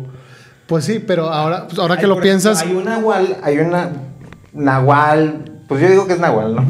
Este, pero, pero hay una persona, por ejemplo, que menciona que eso de las reencarnaciones y que llegas a otro cuerpo, etcétera, realmente son como puros egos que están por ahí y se les pegan a las personas. Para subsistir, Y que ¿no? realmente cuando mueres y se hace ese desprendimiento del cuerpo y el alma, si no tienes bien cimentado todo esto que mencionaba Sócrates, toda, pues toda la energía fina, digamos, que fuiste adquiriendo en, en tu vida, o sea, te vas a salir y te van a, A comer. y te van a comer. Entonces, Sócrates, pero Sócrates decía que no, que independientemente de lo que fuera, como el alma era parte de la forma de la, de la vida o de, de- de- de lo que daba vida, era... para Sócrates era lo más valioso, güey. El alma. O sea, si en sí Sócrates se presentaba siempre como alguien que no sabía y debía ser enseñado, ¿no? Pero eso lo hacía para que tú te dieras cuenta de tu propia ignorancia, güey. O sea, Sócrates, obviamente, yo no sé si él pensaba que él sabía o no, en realidad. Él hizo su, su frase famosa de eso, yo solo sé que no sé nada. Pero tú crees que no fue adquiriendo conocimiento hasta el punto que dijo, a lo mejor sí sé algo, güey. No, ¿Por o qué? sea, Por eso te digo, es como, como hay, hay niveles, ¿sabes? O sea, un- está bien que uno tenga la conciencia de decir, ¿sabes qué, güey? No soy nada en este mundo, pero no por eso uno debe, de- o sea, uno- no por eso uno deja de ser importante para sí mismo o su alrededor, ¿no? Claro. O sea, es lo mismo el, el hecho de decir, o sea, sí podré saber X, Y cosa o hasta aquí, o sea, pero aún tengo cien mil formas de poder entender este mismo concepto que todavía no entiendo y Claro. eventualmente alguien va a venir a, a mostrármelo, ¿no? Pero es que por ahí, ahí se me hace muy, muy curioso que Sócr- Sócrates decía eso de- del método socrático, pero para Sócrates el alma sí era af- afirmativo, güey. Él decía que sí existía un alma y para él era muy valioso, güey. En realidad eh, era lo más valioso para, para Sócrates, el alma. Él entendía el alma como, como la razón, como el yo consciente, y que el vicio es la ignorancia, ¿no? El alma es el conocimiento. Él decía que es preferible sufrir una injusticia antes de cometerla, güey. Él prefería que, que le fueran injusto a él que el ir a ser injusto a alguien, porque él decía que la mejor almohada es una conciencia limpia. O sea, lo que te vengo a volver, y les digo otra vez, Sócrates era buena persona, güey. Claro, totalmente. Sócrates era muy buena persona que fue callado. Y ya tenía este concepto del alma y él no dudaba con el alma, güey. O sea, es a lo que yo voy. Cómo afirmaba que no sabía nada y después, de- y después le daba tanto valor al alma, güey. Algo que no podía ver. Tenía estos demons, ¿verdad? Sí, es que antes era más común como pensar eso, ¿no? O sea, que las personas nada más tenían estos pequeños espíritus Podríamos que decir les que los- acercaban, les daban ideas o los hacían hacer ciertas Sócrates, cosas. Sócrates habla de eso. Sócrates habla de eso hasta, hasta el día desde, de su juicio en, el, en la apología. Él habla del demon, daemon, ¿verdad? Y No sé que sea un concepto como demonio o Puedo- algo así, como daemon. Pero en la apología él dice que hay una voz No, no es como demonio, es como otra cosa, pero Como conciencia. después fue, es, es como intuición o qué? Es como. La voz de la intuición, algo así, como la voz ¿Tu de la voz in- interna? tu voz interna, pero más que le ayudaba a Sócrates a través de la vida, porque Sócrates decía que desde niño escuchaba esta voz, como la voz de su intuición. Pues yo creo que es la voz que, bueno, no sé, escuchamos todos adentro, que es El Pepe tu- Grillo. eh, tu el cri cri que no le tu- quiso. Tu angelito y tu demonio, El- que realmente es tu representación. Siempre o sea, lo es- representa en las caricaturas que eres tú mismo, Sí, pero. ¿no? la voz de la es- conciencia. Es muy común que muchos artistas digan que otra eh, esto lo escribí por inspiración o esto lo que analicé. Ah, Por bueno, pero es diferente, es diferente. Gabriel, Gabriel García Márquez creo llegó a decir que Cambió la historia de soledad México. Se la dictaron. Ah, bueno, ahí es diferente porque es como el- Pero fue como, es como este César, ¿no? o fue sea, como el crees- César. ¿no, no crees que sea lo mismo nada más como que uno sin, sin tener el conocimiento o, o la, El peso que el tenía conocimiento sobre lo para que tenía que contar. y otros ya O sea, el la voz, la voz, es que Sócrates mm, no le decía, esta voz me dio las ideas. No, Sócrates no decía eso. Sócrates decía que tenía una voz interna que era como la voz, como que... Del cuestionamiento. Lo ayudaba, lo ayudaba a, a estar alerta, ¿no? Pero el día de su juicio dijo que no la escuchó en todo el día. En todo el día no la escuchó y él ya sabía por qué, porque ya sabía que se iba a morir. güey. Entonces él decía, no importa que muera, güey, ya es el momento. Toda mi vida la he escuchado, qué casualidad que hoy no la escuché en todo el día. Eso viene en, en la apología de, de Sócrates, de, de Platón, ¿verdad? Sí. Pero bueno, esta voz de la intuición, yo, Yo, obviamente yo yo, yo- sí la siento. ¿Creen en almas eh, entonces viejas y almas nuevas? ¿Tú No, crees que bueno, existe o sea, eso? La, la- pregunta era. Porque me quedé ahí Sí, sí, picado. sí, O sea, la pregunta era. ¿Hay ¿Crees que el alma algo? muera o no? O... Es que ese- eso está bien raro porque, es que por no ejemplo, sé, porque... o sea, personalmente, güey. Personalmente. Personalmente, por ejemplo, ¿Pero yo... tú crees que el alma puede trascender no nada más en, en- O sea, puede trascender en muchos seres vivos? O sea, yo, yo personalmente, hasta el punto, hasta donde mi razonamiento me da, güey, yo no sé qué siga después de la muerte, güey. ¿Por qué? Porque yo personalmente, güey, el momento en que falleció mi abuelita, güey, yo siempre decía, no importa, la voy a voy ver, a ver. voy a seguir hablando con ella. voy a seguir sintiéndola cerca. Pero cuando fallece, ya nunca volví a saber de ella, ni en los sueños, ni nada. Se fue. Se fue. Se esfumó totalmente de mi vida, güey, del mundo. Entonces, yo no sé si el alma de mi abuelita esté Y que la ahí, vuelva a ver. ajá, o si entró, porque luego cuando nace mi sobrina, te lo juro que yo veía a mi sobrina y decía, es mi abuelita, está igual, igualita, cuando los bebés cuando parecen viejitos. Sí. que, que, que parecen viejitos. Yo decía, es, acaba de nacer mi abuelita otra vez. O sea, ¿a eso te refieres con la continuidad del alma o, o a lo mejor mi abuelita na- nació en Pakistán? Pero- o, o en otro ser vivo, es como digo. O en un árbol. En un árbol. o, ¿Quién dice en que ha un nacido gato. en otros planetas, güey? O sea, hay gente que dice que no, yo he tenido tales reencarnaciones. ¿Quién fue el que se comió un hongo, eh, un famoso y que soñó Ah, que ¿Te era acuerdas? No, creo que fumó salvia. Como- Sí, fumó salvia en un podcast. Que Que era un eh, podcast, él sí, sintió que toda su vida la Es- vivió es- siendo un es- era, un pod- es un podcast, no, eso es- no recuerdo qué, para, para los ordenados, es un podcast de, de Estados Unidos donde prueban, prueban sustancias en, Ah, el, ya, en- ok. en el podcast. Y, eh, y en ese episodio estaban fumando salvia. Entonces, uno de los, de los muchachos que, está, que estaba en el podcast pip. fumó. o los otros siguieron con la conversación. El, el- el chavo se duerme. Se despierta unos 15 minutos después. Y, ido, güey. O sea, asustado de dónde estoy. ¿Qué está pasando? Entonces le preguntan que qué vivió. Y, y él dice: ¿Pero cómo? O sea, yo viví seis meses abajo del agua como caballito de mar con mi familia, güey. O sea, él ya vivía, güey, como caballito de mar. O sea, no, no era, para él no era un viaje, para él no era. Sí, era su realidad. Era su realidad, lo vivió y lo sintió, güey. O sea, ¿qué es eso? ¿Podemos vivir varias vidas en esta sola? O ya estamos filosofando mucho. En- Pues mira, hay muchos, hay muchos casos de, ¿cómo se dice? Cuando de hipnosis que tienen regresiones de otros, de otras vidas, ¿verdad? Claro. Hay un programa así medio famosillo, pero creo que no pegó mucho.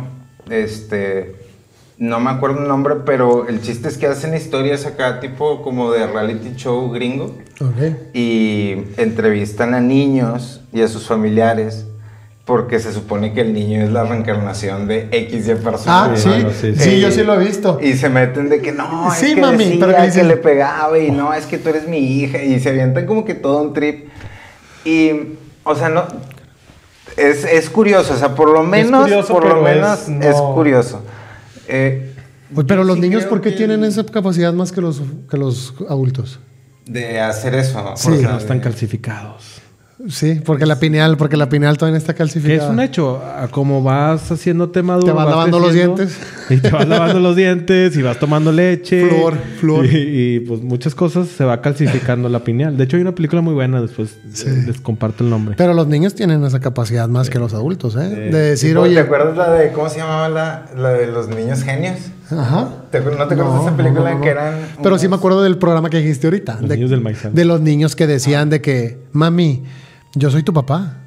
Y, y que la, y que la mamá le dice, pero ¿por qué mi hijo me está diciendo estas cosas? Y me está dando datos y me está diciendo, yo me yo morí, yo me morí no sé qué, y esto y lo otro. Pero los niños, no los adultos. Sí. De hecho, Querofón se llamaba el amigo de Sócrates. El amigo de la infancia de Sócrates. Querofón. Es que estamos hablando de los niños, no sé por qué se me. Querofón. Querofón fue el que le fue y le preguntó al Ahorita Vamos a oráculo. poner la foto del, de primario del cuadro. ¿no? Ahorita se lo para, para que lo conozcan. Querofón fue el compañero de la infancia del que habla Sócrates en el de libro de hecho la mucho apología. bullying por el nombre. Pero por la culpa de Querofón, Querofón fue y le preguntó al oráculo que quién era el más sabio. Y ahí se enteró. y ahí fue el que le, que le dijo que fue Sócrates. Pero ahorita que estamos hablando de los niños, me acordé No, que. Sócrates, Sócrates dice que era amigo de, de su infancia, pero, pero sí, o sea, esto del, del alma, pues yo no sé si sea eterna, si se acabe cuando nos vayamos, o sea. Pero sí, Quedó un rato ahí como en stand Se están creando. Hay una fabriquita de nuevas almas. sí, en- sí, o sea, ciertamente yo solo sé que no sé nada. Eh, creo que creo que lo vamos a tomar aquí como, como, Como- ley, sí, ¿no? como ley de la orden de la noche. Sí, crean. Pero no- yo pienso y siento que sí hay un alma y hay que desarrollarla.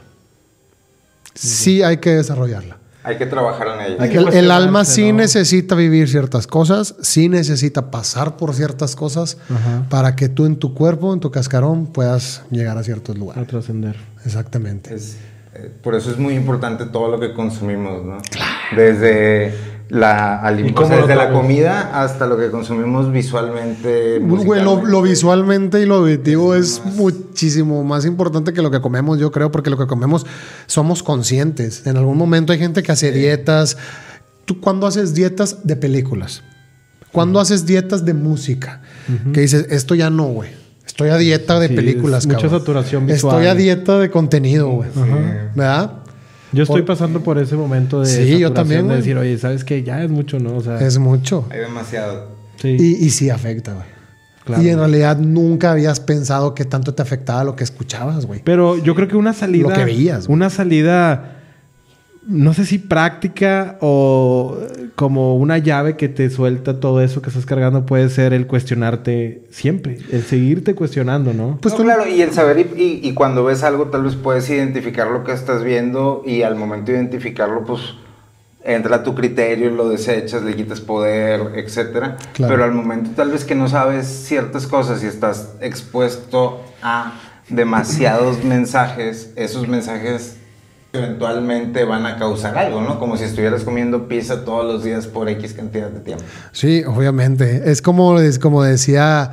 ¿Quién era el que decía? Einstein, creo que, que decía que el interés compuesto es una joya cuando lo entiendes. Porque es lo que te dice Einstein. Todo en la vida se puede relacionar con el interés compuesto. Simplemente 30 días. Cómete una dona el día 1, no pasa nada. Cómete una dona el día 2, pues ya son el día 1 y el día 2, güey. Cómete una dona el día 3, güey. Pues ya es el día 1, el 2 y el 3, güey. Ahora llega el 30 para que veas cómo el interés compuesto de comerte ¿Cuántas donas te chingas? 30 donas, güey. eh, Ahora aplícalo todo en la vida, güey. A todo. Eso es lo que decía Einstein, güey. El interés compuesto es una joya cuando lo sabes aplicar en todo, güey. Miren, las mismas inversiones, güey. O sea, mucha gente te dice, oye, quiero ganar el 30% de mi cuenta en un día. A ver, espérate, carnal. Gana el 1%. Y el día siguiente vuelve a ganar el 1%. Y después de 30 días vas a ganar tu 30%, güey. En vez de aborazarte, güey. Y a la Y de primera. querer todo desde un principio, güey. Sí. Pues es que cuesta, Cuesta trabajo. cuesta trabajo. Cuesta trabajo llegar. trabajo, Exactamente. pero lo, lo importante es hacer el trabajo y no decaer aún y cuando Sí, sí. esté difícil, ¿no? Estamos todos es- en un la camino. constancia. y la continuidad, güey. Estamos de todos en un camino de iniciación constante y que solamente los elegidos pasarán. Pues yo creo que estamos ahorita iniciando a un, a un ordenado donde estamos viendo si es capaz de llegar a ciertos niveles de ideas, De seguir viajando. de seguir viajando. Pues estamos aquí, seguidores nuestros, ordenados nuestros, hablando, filosofando un poco, hablando de Sócrates, hablando del alma. Es un, es un tema en realidad Muy extenso. muy extenso, interminable. Todavía solamente hemos hablado de Sócrates. Y muy por así Y muy por encimita. encimita, sí, de Sócrates. pero estaría bien después agarrar algún libro y enfocarnos en el libro, ¿no? Claro. Sí. Sí, a mí me encantaba cómo se refería a los atenienses en, el, en la apología, ¿no? Que les hablaba de que atenienses, voy a hablar mucho de mí, o sea, no, no, no, No me lo tomen a mal. Sí, no me lo tomen a mal, ¿verdad? pero, Pero, eh, necesito defenderme, necesito defenderme. Claro. Pero les hablaba a todos como los atenienses, ¿no? O sea, Sócrates era un personajazazazo, güey. Imagínatelo ahorita, güey. Sócrates en el 2023 en el Estadio de los Tigres. No, un personaje Si sabes de- también de, de quién deberíamos hablar un día de, de Diógenes. Sí, pues vamos, vamos a llegar. Eh, eh. eventualmente. ¿no? Eventualmente. Pues ahorita estamos hablando nada más de los, de los griegos, güey, de, de los, de los primeros, güey, porque primeros. no estamos hablando de los presocráticos. Entonces estamos, estamos partiendo del primero que es Sócrates, güey. Y ahí a ver hasta dónde llegamos, güey. A la Porque- actualidad. Porque sí, hasta... A la actualidad hay, hay muchos. Hay filósofos ocultos. Ahorita que estabas hablando del alma, de, de que decías de que a Gabriel García Márquez le dictaron un libro. Fue, fue para lavarse las manos, ¿no? Pues te- tenemos a este. Sí, por pues sí. Se lo debió haber ganado el que se lo dictó. El que se lo dictó. Oye, pero ya lo habíamos escuchado con este filósofo ocultista Alistair Crowley, güey, que decía Sí. que, Eso es lo que iba a llegar ahorita con que Alejandro, decía que le dictaron el libro de la ley. El libro de la ley. De la los ley telemitas. absoluta, que la ley, que la ley absoluta es propia, era tu propia Casi ley, todos ¿no? los motivadores. Do what to will. O sea, los motivadores eh, de esos de sí, tú puedes, vende más. O sea, se los libros en los que están inspirados son lo que de les- personas tipo. Del que más me acuerdo es Jack Mandino, pero, pero hay como otros tres, cuatro nombres. Y todos dicen: Este pedo a mí me lo dictaron. Y Ay, yo no pues, Porque todos se lavan las manos, eso es lo que Robert. Plant también lo dijo. Como el César. Robert Plant lo dijo en la canción Nadie de Stairway to Heaven de Led Zeppelin. Nadie quiere asumir. El César Poncio Pilato. Oye, o es, o es, Pilato, o es, o es, o es, o me lo dictaron o lo soñé. No lo sé. Sí. ¿Verdad? Una de las dos. Tartini. ¿no? Tartini, la Sí, obra Tartini, de- pero igual también el de los Rolling Stones, este Keith Richards, que, que, que lo La soñó. orden, precisamente. La orden lo soñamos. Ustedes lo Ustedes lo saben, saben. este capítulo. Todos estos capítulos nos lo dictan en los sueños. Sí. No, pero ya lo había dicho Aiguas. Aiguas, Aiguas fue el que le Aiguas dictó. fue el que le dictó, el libro de la ley, que viene todo el, el- el- el- pues toda esta rama de los telemitas de Alistair Crowley, filósofo contemporáneo, ocultista, ¿no? Sí. Que, que no nos caiga, bueno, que no sea muy fan no significa que no sea filósofo contemporáneo. Sí, ocultista. Pero pues escribió toda la, la- la rama eh, del libro de la Y ley. tiene güey. muchos seguidores, sí. Sí, Sí, los, los telemitas ¿no? siguen Y, hay, y hay cosas interesantes. Sí. Como con todos. Pues entonces yo creo que Sócrates fue muy revolucionario, como muchos de los personajes de los que hablamos aquí en el podcast. De hecho, ahí en la apología, si tienen oportunidad, lean la apología, no está tan, tan larga, es como un libro de 40 páginas. Sí, es cortito. Este, De 40 tomos. ¿Qué- qué- qué- cómo, ¿Cómo se despide Sócrates? se despide en la apología que dice, bueno, ya después de todo el juicio que se defendió, ¿verdad? Él dice, pues bueno, los dejo, no sin antes les pide que por favor cuiden a sus hijos. O sea, se cuestionó, los, digo, los cuestionó, sabía el final, pero les dijo que... Y, y todavía les aventó acá un... Estos son de gratis. Sí, y, y le dieron la oportunidad. Este los va a cobrar. Le dieron la oportunidad, pero al final él le dice, les dice, ok, va, este, hagan lo que tengan que hacer, solamente por favor les pido que eduquen a mis hijos, así como yo los hubiera educado, con mis ideas. Enséñenles que la riqueza económica no lo es todo en la vida. No los dejen ser banales, que, no, que no, no los dejen con el corazón vacío.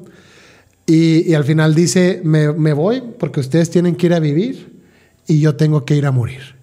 Y yo tengo la mejor parte.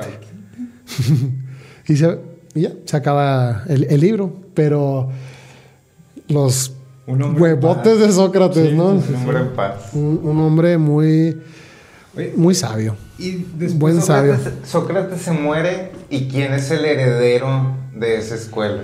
No, no tuvo herederos, solo tuvo discípulos que, discípulos. que siguieron con su... con sus pasos. con sus pasos, porque tenemos a Platón, pero estamos hablando que cuando Sócrates fallece, Sócrates haber tenido unos 70 años y Platón tenía 24 años, 25 años.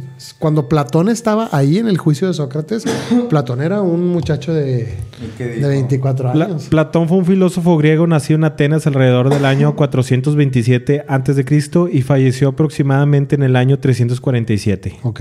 Es considerado uno de los pensadores más influyentes de la historia y uno de los fundadores de la filosofía occidental.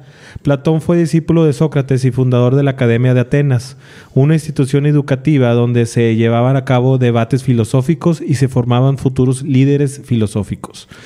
Filósofos, perdón. La obra filosófica de Platón se caracteriza por su estilo de diálogo eh, en los cuales Sócrates es el personaje principal Sí, siempre. y exploran diversas cuestiones filosóficas. Oye, y no nada más eso, ¿eh? Porque hacían ejercicio. Los vatos de acá filosofando, haciendo ejercicio y la chingada en la academia de Platón. Les encantaba tener el cuerpo Bien tuneado. bien tuneado, sí, güey. Y, y estar pensando ahí. ahí. El control del cuerpo es Todo. el primer paso Pues, para... y, y saber que era eh, mente sana, cuerpo, Cuerpo sano, ¿no? en- exactamente. O ya sea, lo un- tenían. Un complemento. Y el alma y el espíritu El también espíritu lo, lo también. complementaba. Y, y Pla- Platón tenía muchas, Pues muchas ideas. Platón a bordo, a, bordo de una amplia gama de temas, incluyendo la metafísica, la epistemología, la ética, la política, la teoría del conocimiento. Y algunas de las ideas más eh, conocidas incluyen la teoría de las ideas o formas. Sí. Que el más famoso es como el relato de la caverna, ¿no? Bueno, es que en la teoría de las i- en, en la, en la teoría, precisamente en la teoría de las ideas, sostiene Platón que el mundo que percibimos No es. eh, no es del todo. eh, pues el mundo que percibimos a través de nuestros sentidos es solo una sombra o una copia imperfecta del mundo de las ideas. ¿Por qué? Porque las ideas son estas entidades eternas, inmutables y perfectas que representan la esencia de las cosas, ¿no? o sea que estamos limitados.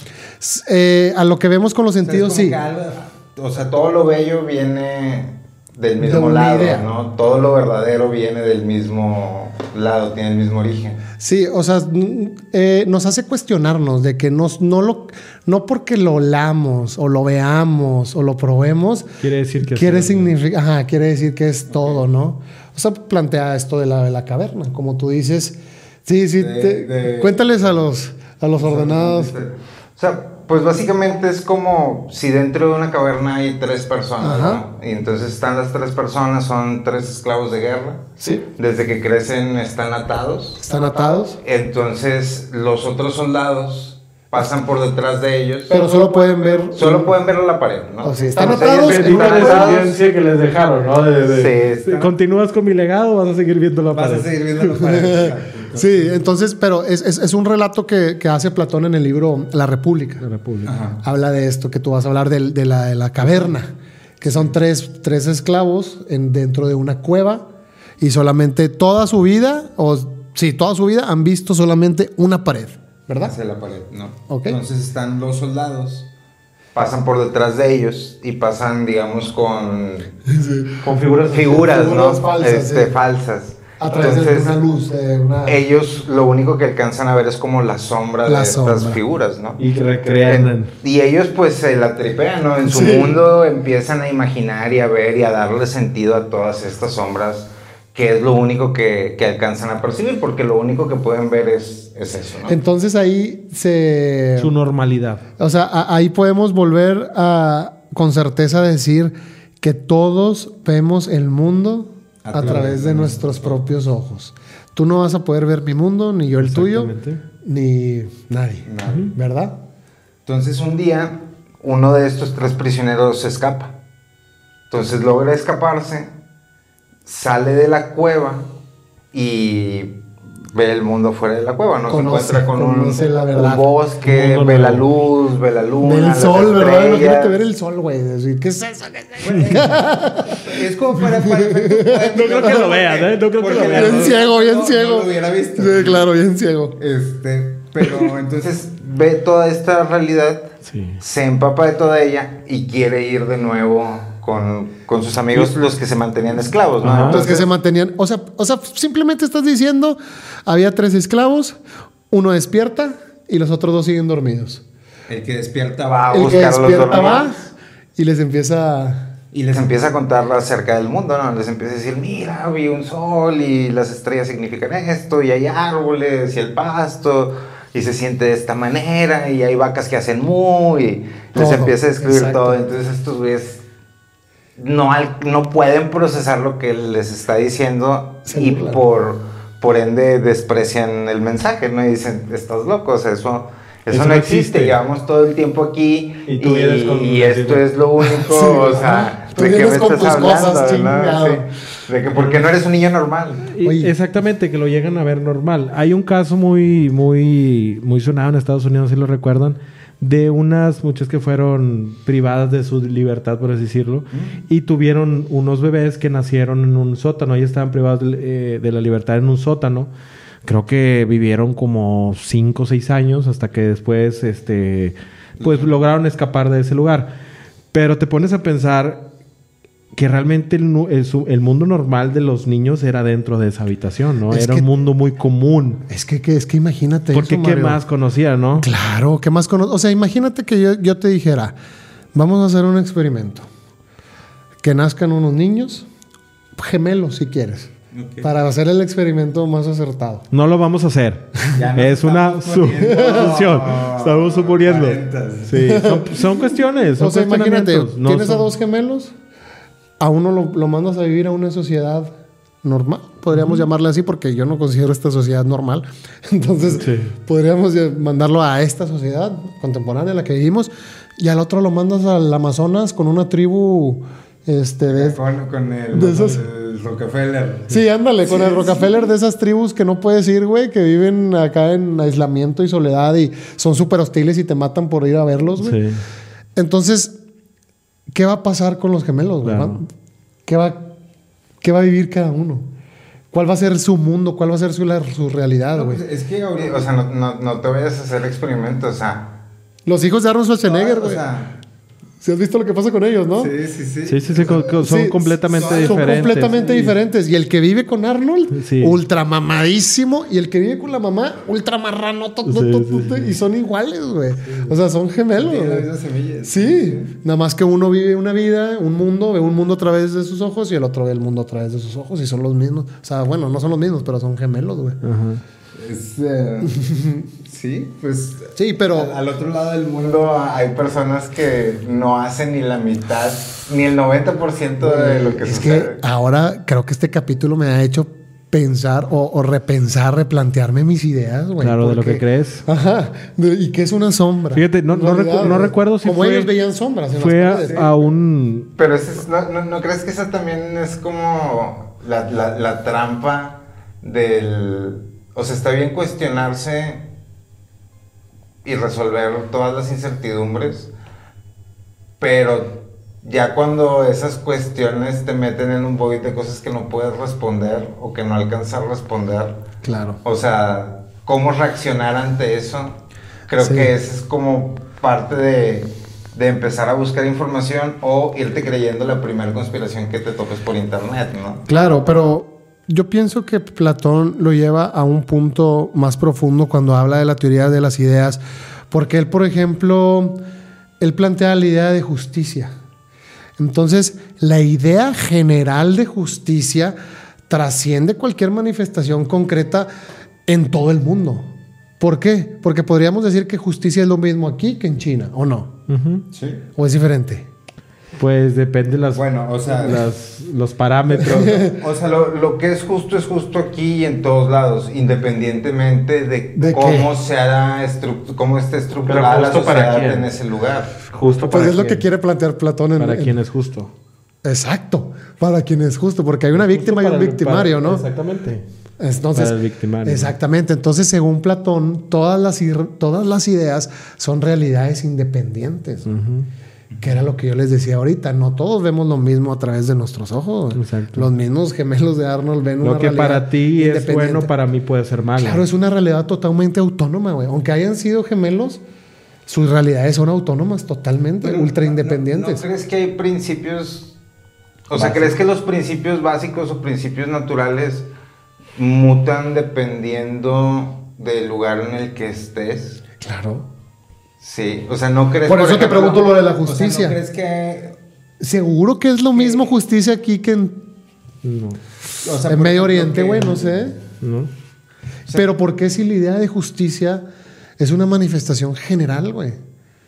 O sea, ¿por qué debería de cambiar la justicia aquí que en Porque otro tienes país? otros parámetros, otras. eh, no sé, hay muchas variaciones, ¿no? En la cultura. en la cultura. Claro. En el- Sí, la no- región. No todos los países condenan la muerte de la misma manera. ¿no? Exactamente. Hay unos que por ley te permiten defenderte y hay otros que no te lo permiten. Bueno, y Platón planteaba una república ideal. Administrada por el filósofo Fayette. Exactamente. Los que tienen Por más que conocimiento son los que deben de ¿Qué es lo que gobernar, se hace muchas veces en, en las tribus? Es el método que son- natural. que Es son- el- sí, es el método natural. es lo que te digo, se me hace a- que a los- estamos- a los más ancianos. Se me hace y- que estamos viviendo mal, güey. O sea, ¿Tú crees? Sí, güey.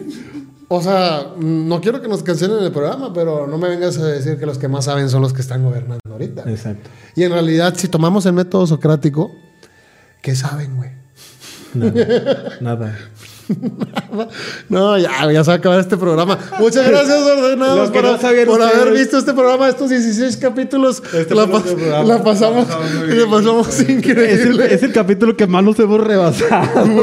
y, y este- Sí, la pasamos increíble con ustedes, pero Sí, se acabó. Hasta aquí el programa. se acabó. Bonita forma de despedirnos, ¿no? Se finí. Sí, güey, porque no, no. No es el fin del mundo, pero sí es el fin del programa. Entonces, pues ya. Por un momento. Por un Por momento. un momento. Pero. ¿Me- ¿Sabes cómo me sentí como la película como Malcolm cuando el papá huye con su radio para seguir diciendo todo? Hombre, ¿Sí sí, sí, que se quiere ir a. Pero, pero Que sí, o sea, en realidad, pues se oye muy cliché, pero pensadores muy adelantados, ¿no? ¿Y, y cómo les llegó eso? O sea, no, no batalla, o sea, son, son ideas que no perecen ante el tiempo, ¿no? Pues bueno, Platón decía que el verdadero conocimiento se adquiere a través de la meditación, a través de la contemplación de las ideas. Y hablamos del conocimiento infinito, mismo es porque el siempre. receptor que tenemos por ahí que ¿Cuál? capta, ¿no? ¿El receptor cannabinoide? No, no, ¿cuál? O sea, como si tuviéramos un receptor que a través de ciertas prácticas lo pudiéramos activar para percibir todas estas ideas, formas. Una antena. Una actualización. Ah, bueno, no me digas eso porque en la semana pasada encontré a 80 pesitos en el callejón del arte el libro de José Silva del método Silva de control mental, güey. Quinta edición 1980 como nuevo, güey.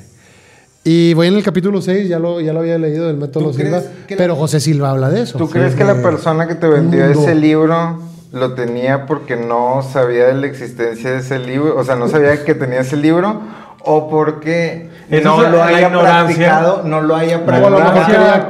o a lo- mejor quería que alguien Compartir lo, el- lo el- tuviera. Claro, claro, yo creo que a lo mejor ya lo le había leído, güey, porque...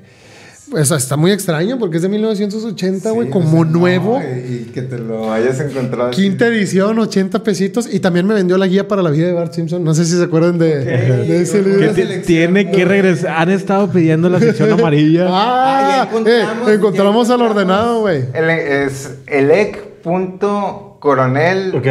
1970. ok, ahorita vamos a mencionar que nos dice que la Él, sección él fue el, el que dijo, póngale la sección. La. No fui yo el que la inventó. Sí, sí, sí, Exacto. pero- Maldición. Bueno, tienen capítulos con los griegos, los Simpson, con Aristóteles, Sócrates, una cosa así. ya no, me acuerdo ¿verdad? cuando Homero se amarró como una sábana. ¿no? Con Dios, no, toda- cuando habla con Dios, ¿no? Cuando Nada está más. súper gordo. Güey, cuando, cuando- habla con cuando Dios, Dios muere. parece griego, ¿verdad, güey. Sí, sí, sí, pues es porque usa Sí. bata, ¿no? Sí, Dios parece griego. Pero le pregunta que por qué, cuándo va a morir, ¿no? Y le dijo, Mero, no puedes esperar unos días.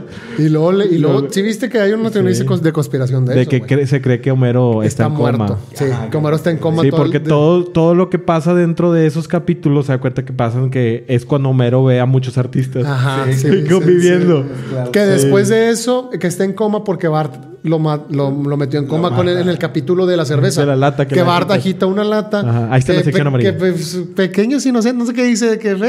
Inocente palomilla. Sí, inocente palomilla. y explota. Y de ahí, Salta dicen que de ahí es la teoría de que Homero está en Homero coma. está en coma. Pero, Pero- sí, pero, pero hay una teoría el exacta, güey. cuestionamiento. Sí, pero hay una teoría exacta de las fechas. Ajá. Porque en el capítulo Dios le dice, no puedes esperar tres meses. Para, ¿verdad? exactamente, exactamente. Y pasa los tres meses. Pero, ajá, no, no, no, no, no, no. A ver. Sí, no puedes esperar Homero- tres meses para saber Para la- morir. ¿Y luego qué pasó? ¿Qué capítulo, Para saber qué capítulo salió en tres meses? El, en el capítulo en el que Bart le hace la broma y Homero cae en coma. Bueno, entonces en el capítulo donde Dios le dice que espere tres meses, ¿cuál capítulo era? Eh, Ah, no tienes razón. Este es el de la broma. Y en los tres meses pasó otro ¿Cuál? accidente. No me acuerdo. O a lo mejor sí, a lo mejor es como dice Mario, en el de los tres meses es el de la broma de Bart. Sí, creo y que cuando sí. Dios le dice qué capítulo era. No, creo que sí, que sí pasa algo, güey. en el aparte, capítulo de los algo, de lo que pasa ahí es que los, los personajes no cam no Creo que es el de la patineta, güey. Que, que se cae por un acantilado. Ah, sí. sí, creo que es el de la patineta. Es cierto. Pero lo- ¿Qué es eh, algo que dice que los cumpleaños de Bart, de Lisa y de Maggie Sí. se No cumplen, pero no cambian ellos de edad. O sea, sigue pasando. Entonces las navidades también y todo eso. Sección amarilla. Sección amarilla está cumplido. Pero bueno, pues, Prometemos meter más sección amarilla. Necesitamos meter más. Sí. Bueno, entonces regresando a Platón, Platón sostiene sobre lo de las ideas, ¿no? Entonces, por ejemplo, Platón sostiene que el conocimiento de la idea del bien es esencial para el hombre. O sea, tú tienes que entender lo que es el bien para tener una conducta moral aceptada, ¿no? Si no conoces el bien, no lo puedes hacer. No. Exacto. Que era lo mismo que decía Sócrates. No conoce. Alguien es no, malo lo que porque no. conoce el bien. Entonces, tener esta idea del bien te ayuda a ser moralmente correcto, moralmente aceptado. Para Platón era muy importante las ideas. Pero acuérdate que nos volvía a decir en la caverna que no nos creyéramos todo, todo lo que nuestros sentidos que piensan. Y en realidad es algo muy, muy, muy cabrón porque Platón no te está diciendo que dudes de la demás gente. Platón te está diciendo que dudes de ti, güey. Es que qué sentido tiene dudar de los demás. Ay, Dios santo. Pues mejor duda de sí mismo. Sí, Sí. Entonces yo creo que es otro revolucionario, güey. claro. Después de Sócrates. Sí, sí, sí. Pues digamos que es quien fue institucionalizando los conocimientos de Sí. Sócrates. Hizo la academia, de lo que estábamos academia, hablando sí, ahorita. Filosofaban mucho, hacían mucho ejercicio. Y Platón. duró cientos de años. Sí, duró ciento. Y, y todos creyeron que se le iba a dejar a su, a su uno de sus alumnos, que fue Aristóteles, pero no, se lo dejó a un sobrino. A un sobrino. Pero esa es otra historia. Ibas muy bien, viejo. No, y el bien. sobrino, y el sobrino, como siempre, con una segunda generación de un negocio, lo empinó. no, no, sé qué, no sé Ah, qué le pasó. Sí, sí, yo, sí, sí, yo, pero estoy, estoy chingando, estoy mamando. Pero ya Te, fa- te falló, Platón. Sí. Ya, ya- ya eso es. Pero Platón decía que el mundo sensible es una copia o es una imitación imperfecta del mundo de las ideas, güey. Claro. O sea, las cosas que creación, vemos, ¿no? las cosas que experimentamos en el mundo empírico son solo sombras o reflejos distorsionados de las ideas perfectas, ¿no? O sea, por ejemplo, él decía, un ejemplo bien, bien básico, por ejemplo, si tú trazas un círculo con un papel, si tú agarras un compás y trazas un círculo, ¿verdad? Ese círculo es solamente una aproximación a lo que es un círculo. Sí, a la sí, idea sí. No, no hay, ajá, no hay. de la circularidad. Nunca lo vas a hacer tan perfecto. No existe la perfección. Exactamente, no existe en el mundo. Siempre va a haber una variante que. que- Ajá, la no circularidad, la circularidad existe en su perfección en el mundo de las ideas. Sí. Aunque tú agarres un compás y trates de hacer un círculo, No vas a- nunca vas a, No. es solamente va a ser una aproximación imperfecta a la idea de la circularidad. Muy profundo, ¿no? O no había nada que hacer, güey. No, pues nada es Hace- perfecto. Hace 2500 Es buscarle la perfección a lo que Es no. que esos existe, eran los ¿no? rockstars, ¿no? De Era es que. Atenas en ese momento, güey, este, era el- la mejor ciudad para vivir. güey. Para- Grecia era el mejor lugar para estar. Nueva York. Sí, güey. Para, para tener ahí este, hijos semidioses con los dioses. Mamadísimos los vatos, güey. O sea, sí. pues vamos a la escuela, vamos a hacer ejercicio, güey. Vamos a estar. No, güey, era, era lo ideal. ¿Y por qué no habrán hecho y música? tenían güey? muchos dioses. Pues ¿Por qué sí, no? Sí ¿Cuándo llegó pero, la música? tenían- ¿Después o qué? No, todo Tenían eso. arpas, Sí. o sea, todavía Ese tipo no de había música. tantos instrumentos. Bueno, la verdad. Sí, desconozco yo también de la música Tendríamos que investigar. o sea, y- pero sí. Pero, ¿cómo ven todas estas ideas de Platón, de Sócrates que revolucionaron y no están tan alejadas de lo que somos hoy en día? No. No, pues es que son la base de, Claro. De la filosofía occidental. Sí, entonces, pues Platón utilizó, ahorita que hablabas lo de la caverna, para, pues para decirnos que estamos encadenados, ¿no? Solamente, Para- Gracias. solamente, Oye, pero es, Es, es curioso cómo eso es muy similar. gracias Platón por recordárnoslo, güey. Es, que- es muy similar a todo el viaje que te platica Carlos Castañeda con Don Juan. Sí. O sea, de. Don el, Juan- el mundo de la. O sea, lo que hay más allá de este mundo físico y el mundo de, de- de las ideas. Don Juan es un filósofo. Sí, o sea, o sea lo Sí, que, lo que.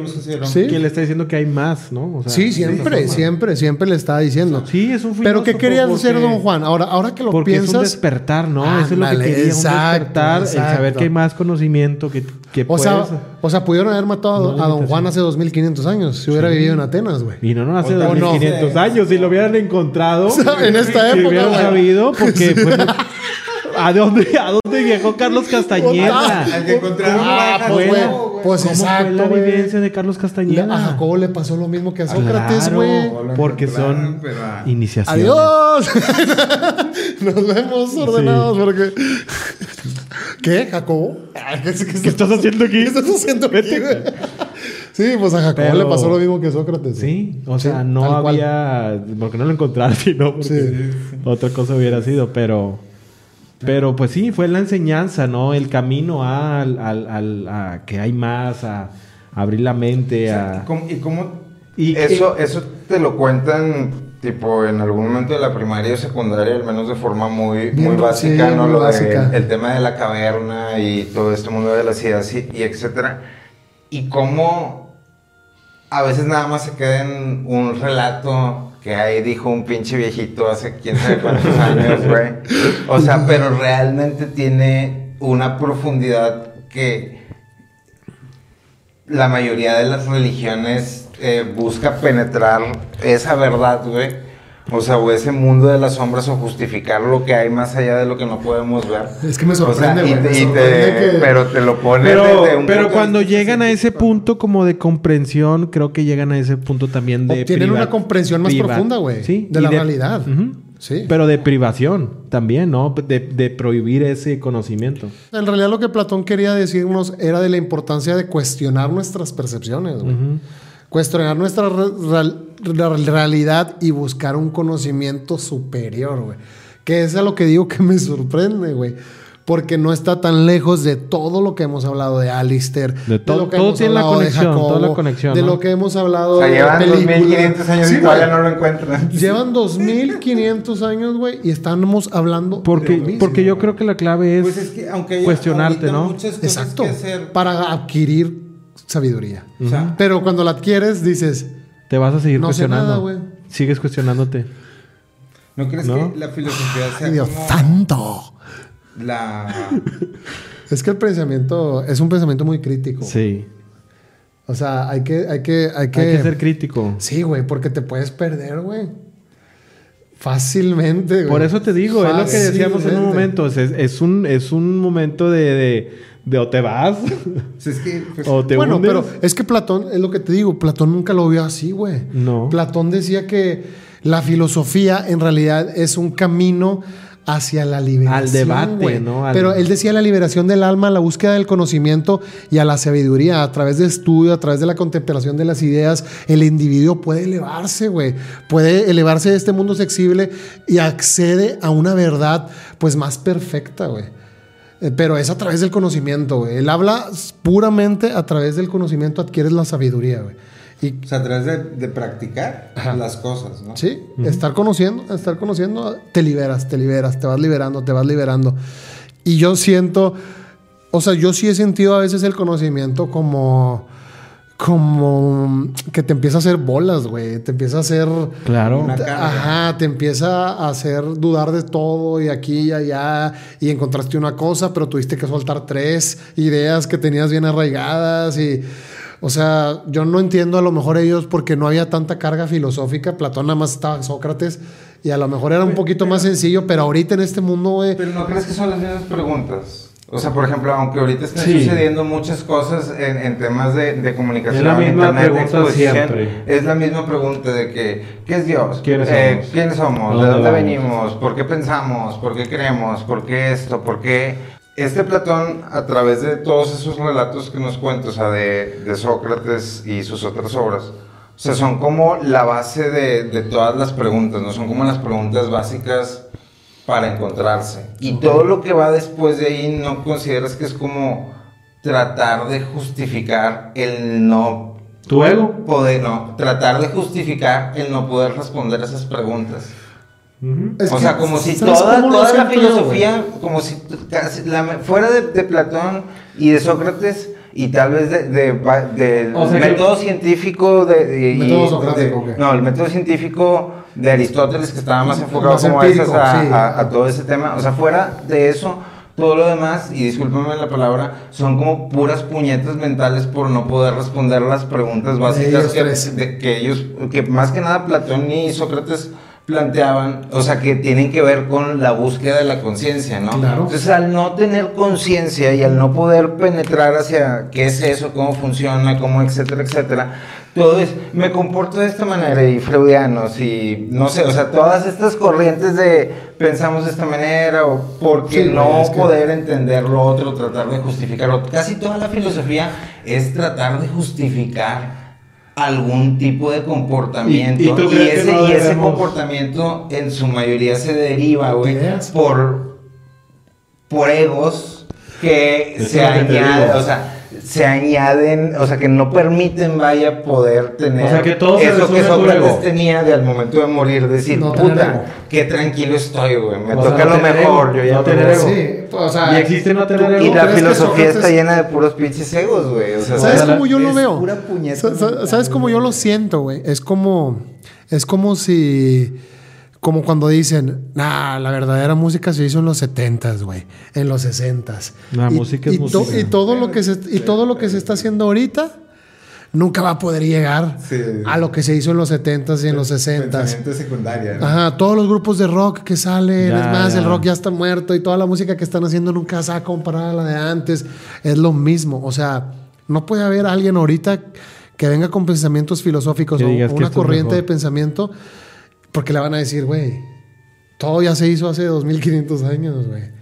Pero, pero también, o sea, muchos, digo, ahorita es lo que acabo de decir, o sea, aparte de eso, o sea, eso no quita que muchos filósofos contemporáneos lo que hacen o lo que hace su trabajo es como tratar de entender las causas de dónde se va perdiendo el, No, eh, el constructo de la sociedad, ¿no? Y tratar de resolverlas conforme vaya avanzando, pero ¿no crees que eso sea como tratar de arreglar un puente que todo, o sea... Pero tú crees que, que sea más fácil para alguien filosofar hoy en día o haya sido más fácil para ellos en aquella época? Porque para filosofar a alguien que no hoy...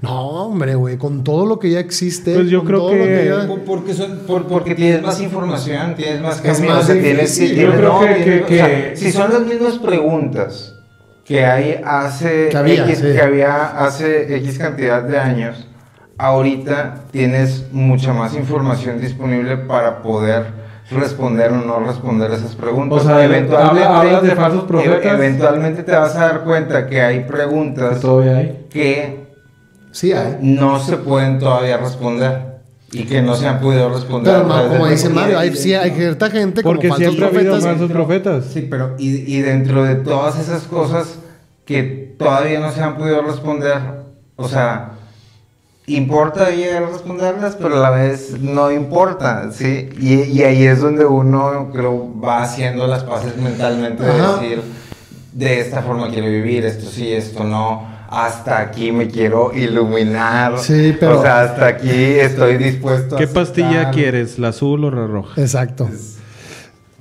Despertar o seguir dormido. O seguir en Pero, tu. ¿Cómo se ejemplo, decía en tu. Una vez que alguien despierta, Luis, ¿cuántas veces más crees que esa misma persona vaya a seguir despertando? Por así Es que, bueno, vamos a tomar fácil. ¿Cómo fuiste criado? ¿cómo Piénsalo, no, no, no, no, pero piénsalo, a- o sea, piénsenlo como, como lo estamos planteando ahorita.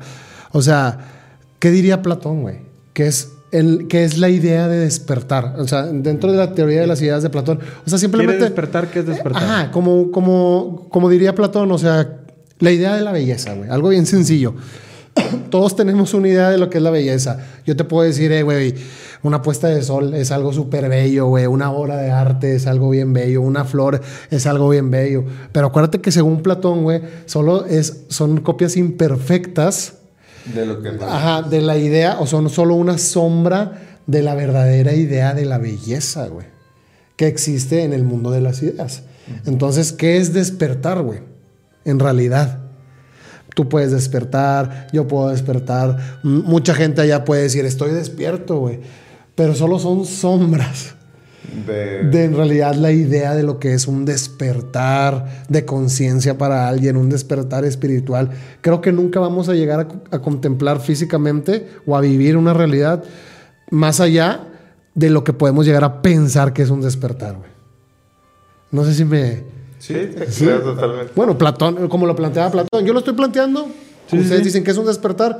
Yo creo que Platón te llevaría hacia ese camino, güey. O sea, solo son sombras de lo que en realidad es la idea del despertar. Exacto. Ay, Dios santo. ¿Qué estamos diciendo?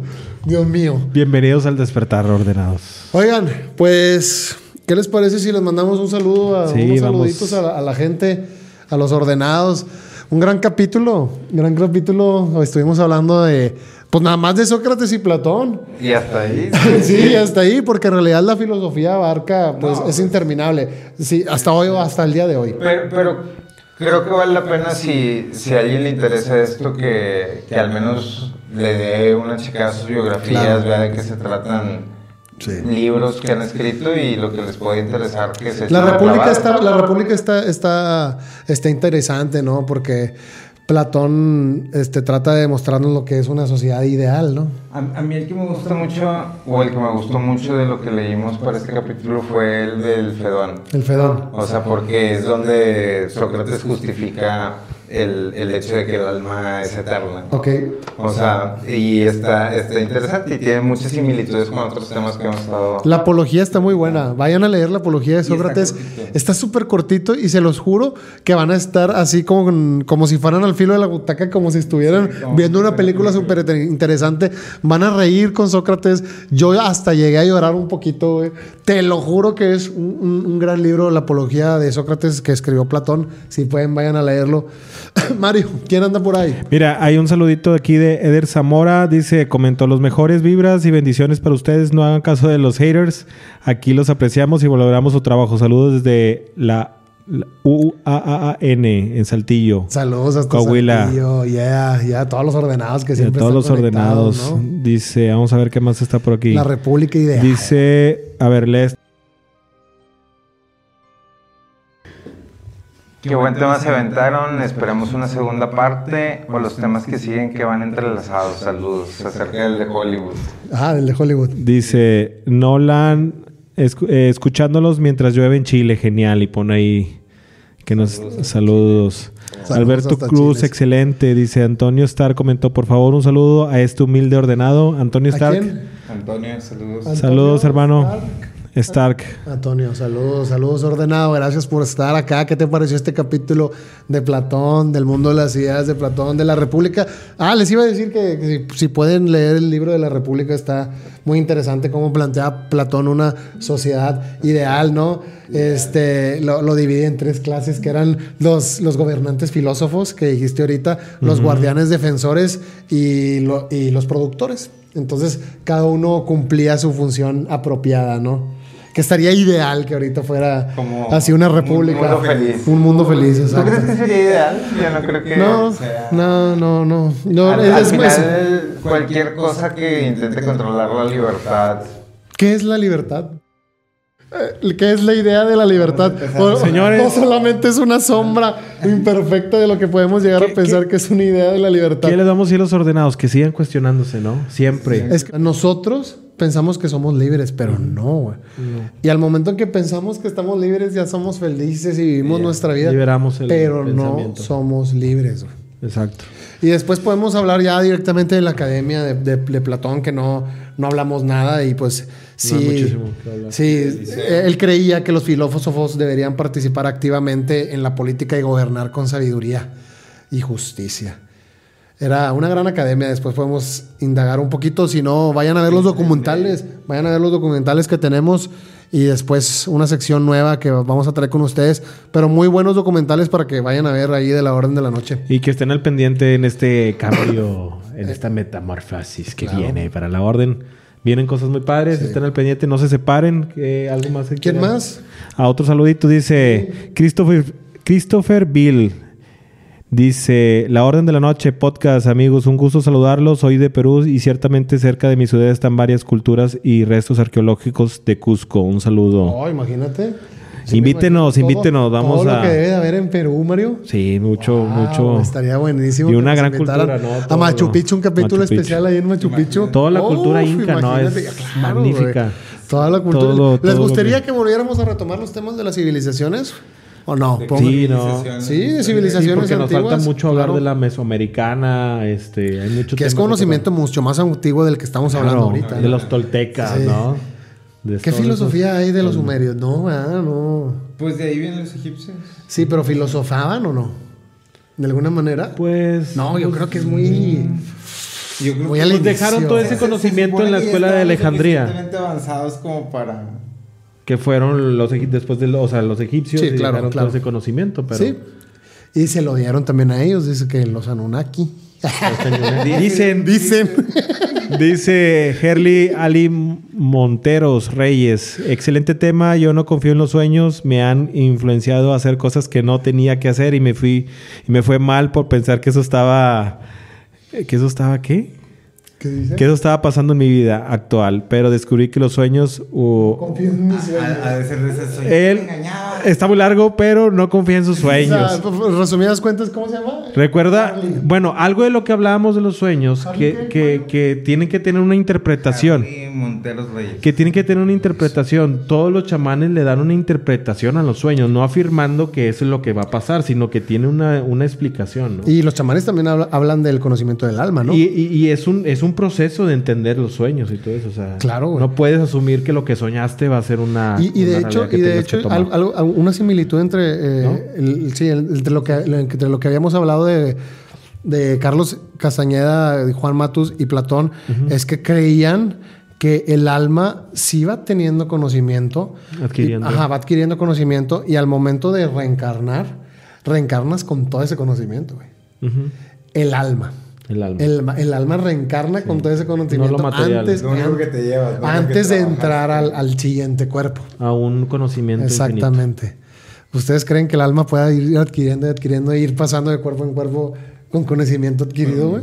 Yo creo que sí. Pues ah, se- se- según el programa de los niños. pues, Digo, nacidos, que- ah, No, el- Ah, sí, hablando. exactamente, pues sí, Según podría sí. ser.